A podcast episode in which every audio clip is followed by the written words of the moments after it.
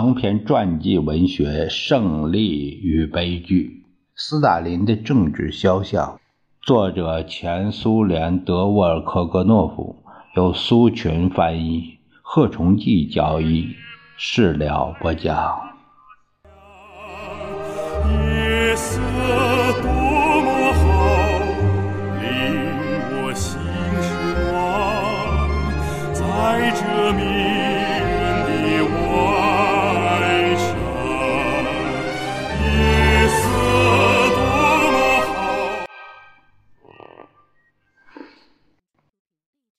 斯大林得知自己童年时代的亲密朋友和亲人的最后几句话之后，只是随随便便的说了一句：“看，多么高傲！他死了，没有请求宽恕。”斯大林的女儿斯维特兰娜写道：“在父亲的周围似乎画了一个黑圈凡是走进这个圈的人，注定要死亡。”被消灭，或者从生活中消失。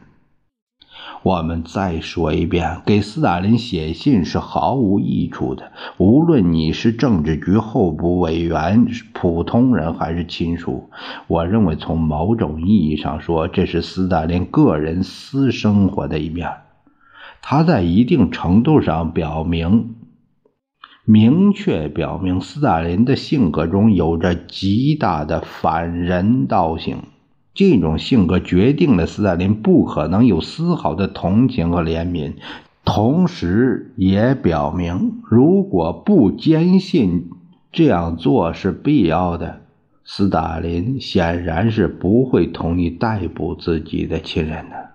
斯大林经常疑神疑鬼，但他几乎很少怀疑告密者。总书记经常听信谗言，他的那些不幸的亲人的命运就是一个例证。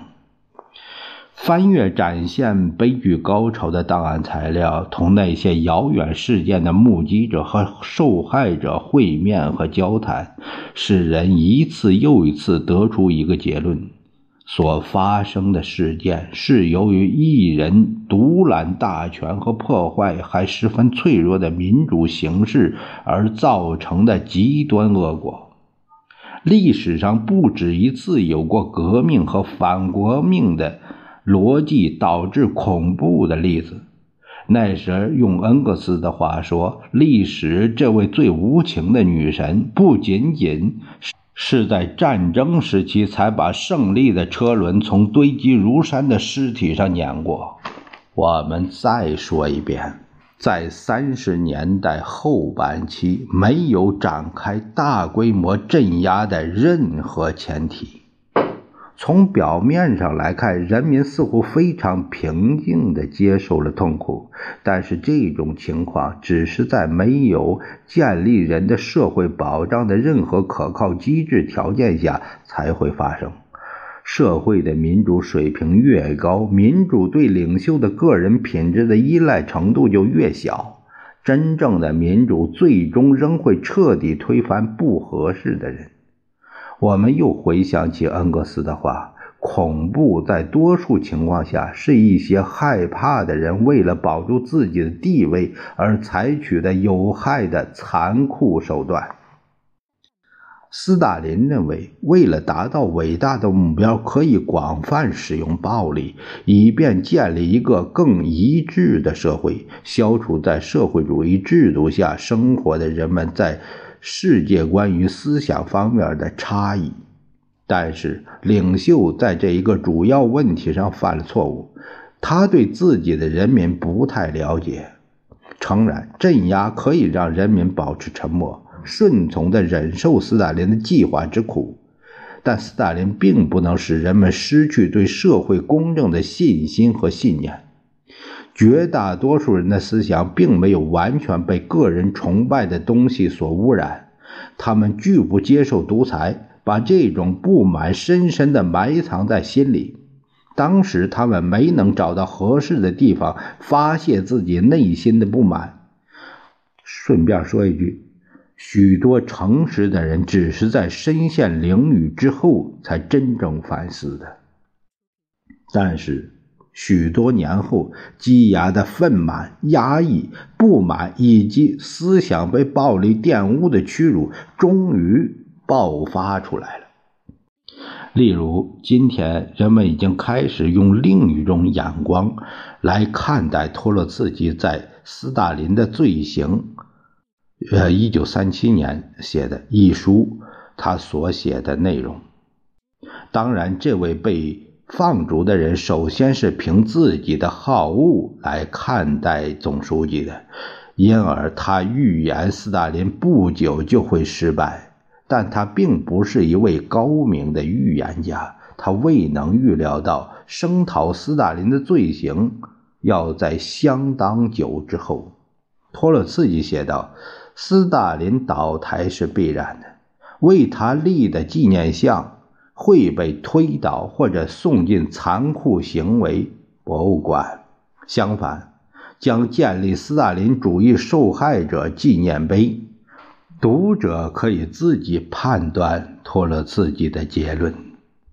斯大林的行动有时看起来是毫无道理的。例如，难以解释的是，在可怕的战争前夕，大幅度削弱军队力量是基于什么样的政治逻辑？斯大林裁定处决米克里佐夫，尽管他对他很熟悉，同他见过面但却没有把具有独立观点的报帕斯捷尔纳克怎么样。对权力的无止境的欲望主宰着斯大林的行动，而且他始终也没有放弃这种欲望。令人不能容忍的是，斯大林随心所欲地摆布着千百万人，而这些人却认为这样做是必要的。他得到了许多诚实公民的支持，主要不是。采取说服教育的方式，而是采用恐怖手段。斯大林的谎言在人们的记忆、心理和我们的文化中留下了深深的烙印。但是，当真理同良心联合起来对付谎言时，谎言是没有市场的。良心恰恰是最严厉而又沉默的法官。不可能欺骗我们的良心。今天我们知道，如果良心在那个年代常常保持沉默的话，那首先是因为周围没有真理。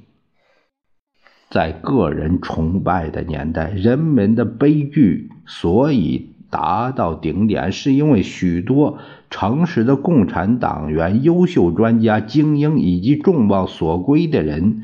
被强行排挤到现实生活之外。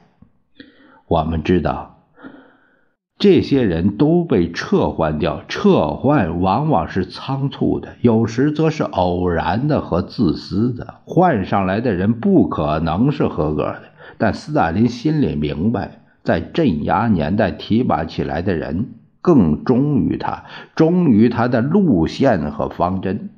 他完全可相信这些人是效忠和卖力的。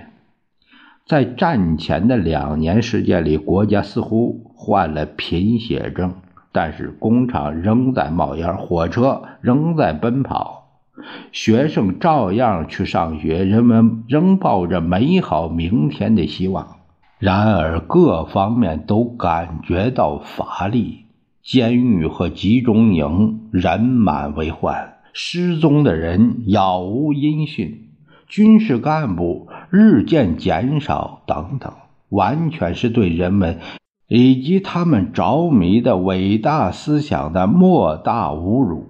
斯大林犯下了反对本国人民的肉体消灭罪行，同时也犯下了愚弄思想的罪行。并不是斯大林制止了疯狂行为，这一不可思议的恐怖行动已发展到了极限，在最严峻的考验关头，甚至危及这种制度本身的存在。朋友们，我们这部书总共有五百七十四页，今天就全部读完了。呃，这部书给我有很大的震撼。为什么要读这些书？我们为什么要读这个？我是七十年代出生的人，我在十八九岁的时候，前苏联垮塌了，就是解体了。像我们这现在的年轻人，现代的新一辈人，甚至都不知道前苏联是怎么回事。我也知道很少，因为我学识也不高，所以呢，现在多读些书。呃，为什么要读这些书呢？就是因为了解的太少。我们从前苏联斯大林主义这个可以说是人类悲剧这一点上，我们可以感悟很多东西。这是前苏联，呃，赫鲁晓夫在二十大上披露斯大林罪行之后，批判斯大林，还不能说是罪行。他开启了对斯大林神话的这种揭露，让人民看到了他这位天才领袖的龌龊与卑鄙。我觉得这是赫鲁晓夫先生的伟大。有人说，就是。出于社会稳定或什么目的，应该把斯大林这种叫什么冻藏起来、雪葬起来、雪藏起来啊，呃，不揭露、不批判、隐晦处理、隐晦处理。它有一个危险性，就在于历史可能还会重演。只有揭开、治疗、医治、根除这种脓包、这种毒瘤，才可以使人民觉醒，才可以让人们意识到。这种集权专制下的可怖的政治环境，历史才不至于再重演。赫鲁晓夫二十大上的揭露，对于苏联的解体，它有着促进剂的作用，这一点完全可以肯定。好像有一句话是这么说，就是历史以人为背景可以正衣冠，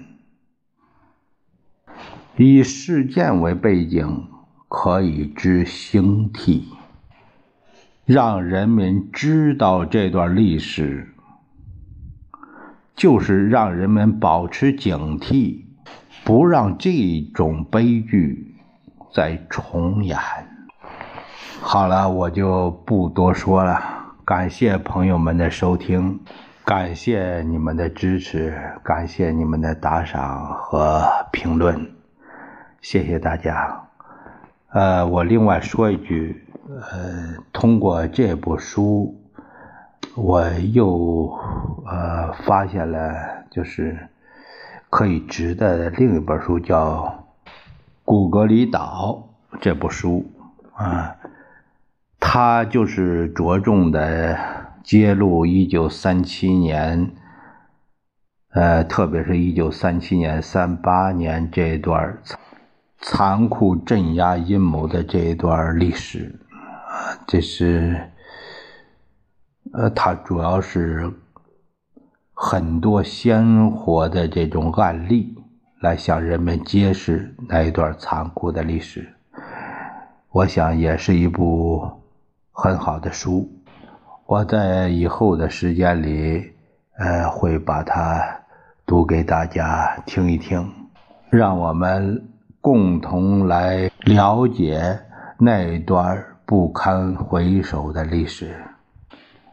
谢谢大家，再会。